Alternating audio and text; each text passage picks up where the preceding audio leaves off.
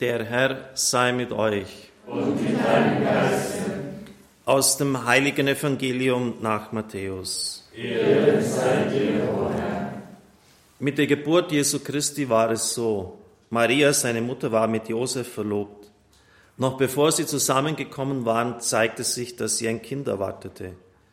Durch das Wirken des Heiligen Geistes. Josef, ihr Mann, der gerecht war und sie nicht bloßstellen wollte, beschloss, sich in aller Stille von ihr zu trennen. Während er noch darüber nachdachte, erschien ihm ein Engel des Herrn im Traum und sagte, Josef, Sohn Davids, fürchte dich nicht, Maria als deine Frau zu dir zu nehmen. Denn das Kind, das sie erwartet, ist vom Heiligen Geist. Sie wird einen Sohn gebären, ihm sollst du den Namen Jesus geben, denn er wird sein Volk von seinen Sünden erlösen. Dies alles ist geschehen, damit sich erfüllte, was der Herr durch den Propheten gesagt hat.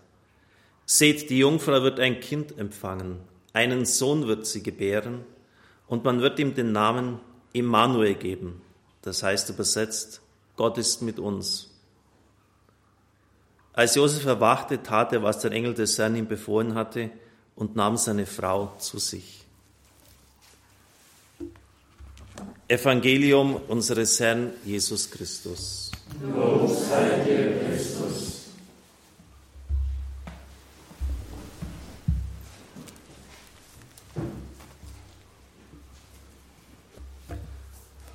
Liebe Brüder und Schwestern im Herrn, am 14. August waren es genau 2000 Jahre, dass der bedeutendste Kaiser der Antike starb, Octavian Augustus. 63 vor Christus wurde er geboren. Er war der Adoptivsohn Gaius Julius Caesars und der erste und bedeutendste Kaiser in der Zeit nach der Republik. In der Gründungszeit Roms 753 vor Christus hat es Könige gegeben und dann ist man übergewechselt auf die Regierungsform der Republik und dann die Kaiserzeit, die bis zum Ende des Imperiums gedauert hat.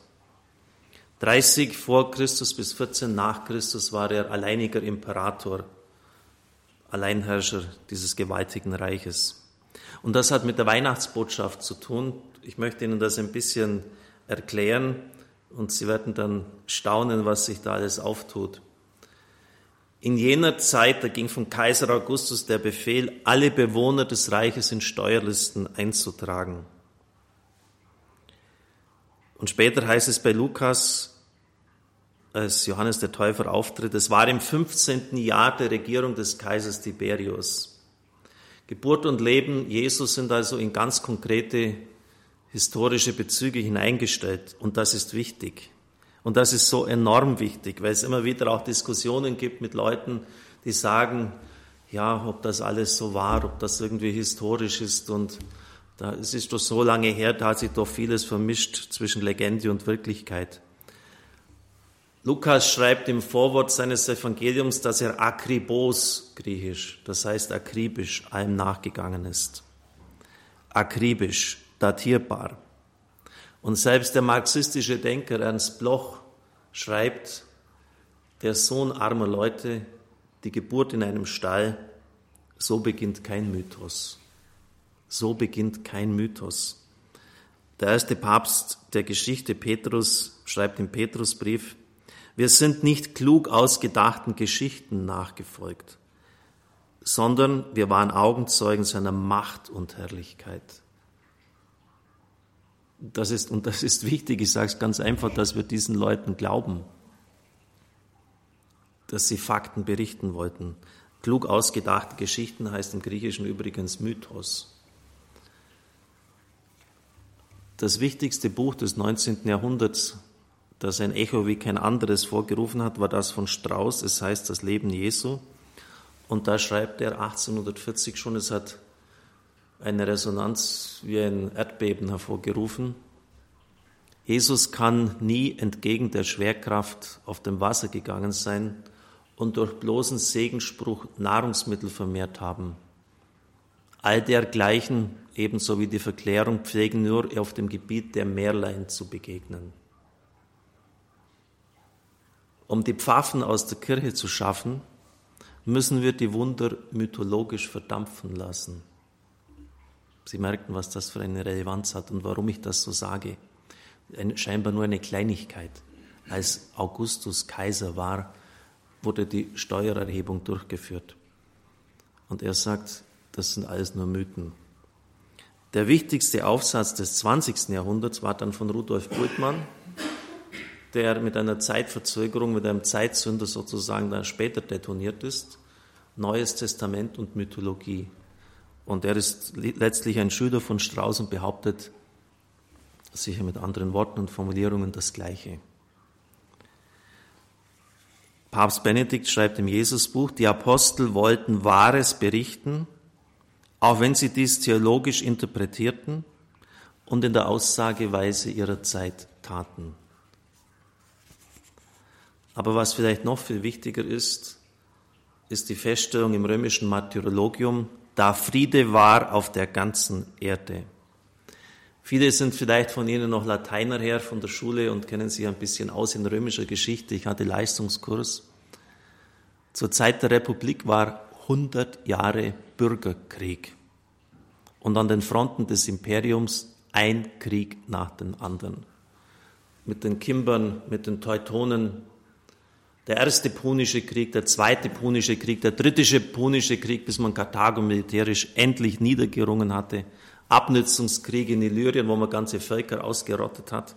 Die Römer konnten sich's leisten, sie konnten immer wieder frische Truppen hinzuführen. Zwei Jahrhunderte Krieg mit den Germanen, mehrere Triumvirate, Gaius Julius Caesar, der Gallien unterwirft und dann den Rubikon mit seiner Armee umschreitet und es sich weigert, den Oberbefehl über die Armee, über die Legionen zurückzugeben und nach Diktat, als Diktator in Rom einmarschiert.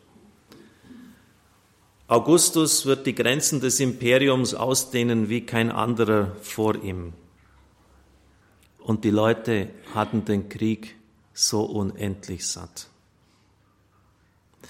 Und wenn wir denken, ja, gibt's das überhaupt, dann möchte ich Sie erinnern, dass wir die erste Generation sind seit Jahrhunderten in Deutschland, die nicht in einen Krieg verwickelt ist. Ich musste in keinen Krieg ziehen. Meinem Vater wurde das nicht erspart, meinem Großvater nicht, meinem Urgroßvater auch nicht. Und mein Großvater kam zurück und sagte nie wieder Krieg und mein Vater kam zurück, nie wieder Krieg.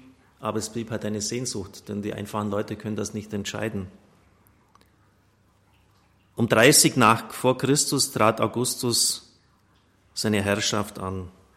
Und im Jahr 29 geschah etwas, was es noch nie zuvor gegeben hatte. Noch nie seit der Gründung Roms vor 753 Jahren. Die Tore des Janustempels in Rom wurden geschlossen. Warum? Weil Frieden war auf der ganzen Erde. Das war den Leuten so unheimlich, dass zwei Jahre später, 27 vor Christus, der römische Senat Augustus, Octavian muss ich eher sagen, als Augustus ausrief, das ist ein lateinisches Wort und heißt übersetzt der Anbetungswürdige. Er war damit zum Gott erhoben.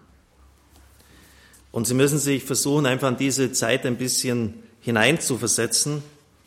Augustus sagte, ich habe eine Stadt aus Ziegeln übernommen.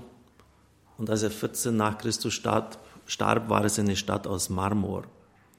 Es folgte eine einzigartige Zeit der Blüte der Kultur, der Wissenschaften. Und als er schon in der Herrschaft war, allerdings noch nicht Diktator und Alleinherrscher, hat der römische Dichter Vergil 40 vor Christus seine Bukolika geschrieben, seine Hirtengedichte. Und da, das sind so idyllische Schilderungen des Hirtenlebens. Und dann kommt plötzlich die vierte Ekloge. Und da heißt es, die Geburt einer neuen großen Weltordnung vom Unversehrten her, ab integro, kündigt sich jetzt an. Wörtlich, jam reddit et virgo, schon kehrt die Jungfrau wieder zurück. Ein neues Geschlecht wird vom hohen Himmel herunterschreiben, steigen, schreibt Vergil, 40 vor Christus. Ein Knabe wird geboren und das eiserne Zeitalter wird aufhören. Eine gewaltige Äonenwende steht bevor. Das eiserne Zeitalter wird zu Ende gehen. Ein goldenes wird kommen. Nach all den Erschütterungen, nach Krieg, Blutvergießen, Bürgerkrieg, ist eine Welle der Hoffnung durch das ganze Land, durch das ganze Imperium gegangen. Eine neue große Periode des Friedens wird aufbrechen, eine neue Weltordnung wird entstehen, und zwar durch die Geburt eines Knaben, eines Deum sub oles, eines Knaben, der göttlichen Sprosses ist. Da brauchen Sie nicht wundern, dass die Kirchenväter sagen, das gibt's doch gar nicht. Und haben das natürlich auf Christus bezogen. Und dieser Friede war so gewaltig, dass er den Namen dessen trug, der ihn stiftete, Pax Augustana, der Friede des Augustus. Und diese Ereignisse waren so groß, dass sogar ein Monatsname nach Kaiser Augustus benannt worden ist. August bis heute. Und viele Städte des Imperiums trugen von nun an den Namen dieses ja, Überkaisers. Augsburg, Augusta Vindelicorum, trägt den Namen von Augustus. Rom hatte als einzige Stadt des Erdkreises den Luxus, dass es damals keine Stadtmauern mehr gebraucht hat. Die Stadtmauern Roms waren die Legionen und die standen 1500 Kilometer weit weg von Rom in Germanien und es war nicht vorstellbar, dass die Germanen je diese Mauer der Legionen überrennen könnten. Augustus war der Friedensstifter der Ökumene, das heißt des bewohnten Erdkreises. Er hatte Frieden auf Erden gebracht. Und jetzt brauche ich Ihnen nicht mehr sagen, welchen Bezug das zur Weihnachtsbotschaft hat. Da kommen die Engel und sagen, Ehre sei Gott in der Höhe und Friede auf Erden den Menschen seines Wohlgefallens. Das heißt, hier wird schlichtweg eine Korrektur vorgenommen, Freunde. Den Frieden auf Erden wird nicht der Superkaiser bringen, Augustus, sondern das Kind, das am Rand des Imperiums geboren wird. Und vielleicht, wenn Sie das einfach wissen, diesen Hintergrund von der Historie her, dann werden sie die Nathans-Prophetie, die an König David 1000 vor Christus ergangen ist, mit ganz neuen Augen und Ohren sehen und hören. David bekommt nämlich die Verheißung, in seinen Tagen, wenn der Messias geboren wird, darf Israel in Frieden und Ruhe leben. Das meint diese Ordnung, die Gott hat tausend Jahre vorher schon das gesehen, dass ein Kaiser kommen wird, der Frieden und Ordnung im Imperium schaffen wird. Er wird für mich Sohn sein und ich werde für ihn Vater sein, weil er der Sohn des einzigen Vaters im Himmel ist. Man hat das manchmal auch auf Shalomo bezogen, das heißt auf Salomo und das heißt auf Deutsch Mann des Friedens. Aber nur Jesus ist der wahre Mann, der Sohn des Friedens. Er ist der wahre Salomo. Er ist der wirkliche Bringer des Friedens. Frieden zu stiften gehört zu seiner Sendung. Der Papst schreibt in seinem Jesusbuch im Prolog, für Lukas ist der weltgeschichtliche Zusammenhang wichtig. Erstmals wird der ganze Erdkreis, griechisch Ökumene, in ihrer Gesamtheit erfasst. Erstmals gibt es eine Regierung und ein Reich, das die ganze Erde umspannt. Erstmals gibt es einen großen Friedensraum, in dem die Güter aller erfasst und in den Dienst des Ganzen gestellt werden. Erst in diesem Augenblick, in dem eine Rechts- und Gütergemeinschaft auf breiten Raum besteht und eine universale Sprache, eine kulturelle Gemeinschaft, die Verständigung im Denken und Handeln ermöglicht hat, kann eine universale Heilsbotschaft, kann ein universaler Heilsbringer in die Welt hineintreten – und es ist in der Tat die Fülle der Zeit. Verstehen Sie jetzt auch Fülle der Zeit? Warum ist Fülle der Zeit? Wenn ich das jemand fragt, weiß kein Mensch, was das ist. Es ist, die Fülle der Zeit ist erreicht, weil jetzt die Bedingungen ideal sind, das Evangelium zu verbreiten. Das ist einer der Gründe. Und die Kirchenväter haben das immer wieder betont. Ich nehme jetzt nur mal einen von vielen her. Origenes, Anfang des dritten Jahrhunderts. Es ist klar, dass die Geburt Jesu unter der Regierung des Augustus erfolgte, der die große Mehrzahl der auf Erden lebenden Menschen durch ein einziges Kaiserreich sozusagen ins Gleiche gebracht hat, also die Unterschiede ausgeglichen hat. Das Vorhandensein vieler Reiche wäre für die Verbreitung der Lehre Jesu über den ganzen Erdkreis hinderlich gewesen. In dieser Zeit, als der gesamte Erdkreis im Frieden lebte, wird Jesus Christus in Bethlehem geboren. Gott habe, so formulierten es später die Kirchenväter, zwei Entscheidungen getroffen. Die eine habe seinen Sohn auf die Erde gesandt und die andere hat Augustus zum Imperator, zum Herrn der ganzen Welt gemacht. Theologisch wurde damit miteinander verknüpft, was zeitlich zusammenfiel. Denn nur der Friede des römischen Imperiums, das sich unter Augustus vom Atlantik bis zum Euphrat, vom Nil bis zum Rhein und zur Donau erstreckte, öffnete den späteren christlichen Missionaren das Tor der Welt. Es wurden überall Straßen gebaut, natürlich für das Militär und für den Handel, aber diese Straßen des Imperiums, das waren auch jene, auf denen die Apostel dahin zogen und das Evangelium überall verkündeten liebe Brüder und Schwestern im Herrn, anlässlich des 2000. Geburtstags von Kaiser Augustus in diesem Jahr ist mir wichtig darauf hinzuweisen, dass es sich um wirkliche Geschichte handelt und dass Lukas akribos, akribisch, ganz genau allem nachgegangen ist. Es ist, mit den Worten von Ernst Bloch, einem marxistischen Theoretiker, kein Mythos. Es ist wirkliche Geschichte. Und das geschah in einer Zeit, als der Friede nach einer einzigen Person benannt worden ist, der Friede des Augustus. Und das taucht auch in der Weihnachtsbotschaft auf. Und die Engel sagen ganz klar, von wem her der Friede kommt. Augustus hielt die Fundamente seines Reiches für unerschütterlich. Er war zutiefst davon überzeugt, dass niemand mehr der römischen Macht Paroli bieten konnte aber sein Reich ist zerbrochen. Auch sein Friede. Und es zeigt sich, wer der wahre Friedensbringer ist, nämlich der Friedensfürst Jesaja 9,6, Sar Shalom, Fürst des Friedens.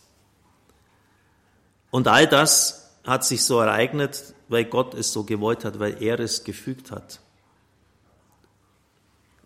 Diese beiden Gestalten, Augustus, Christus, kein Zufall, dass die im Weihnachtsevangelium miteinander verknüpft sind.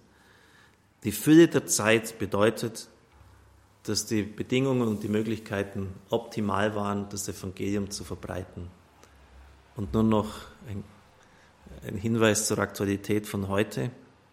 Internet, Facebook, Digitalradio wurden sicher nicht für uns gemacht sondern um Botschaften zu befördern, um Werbung zu betreiben, um Geld zu verdienen.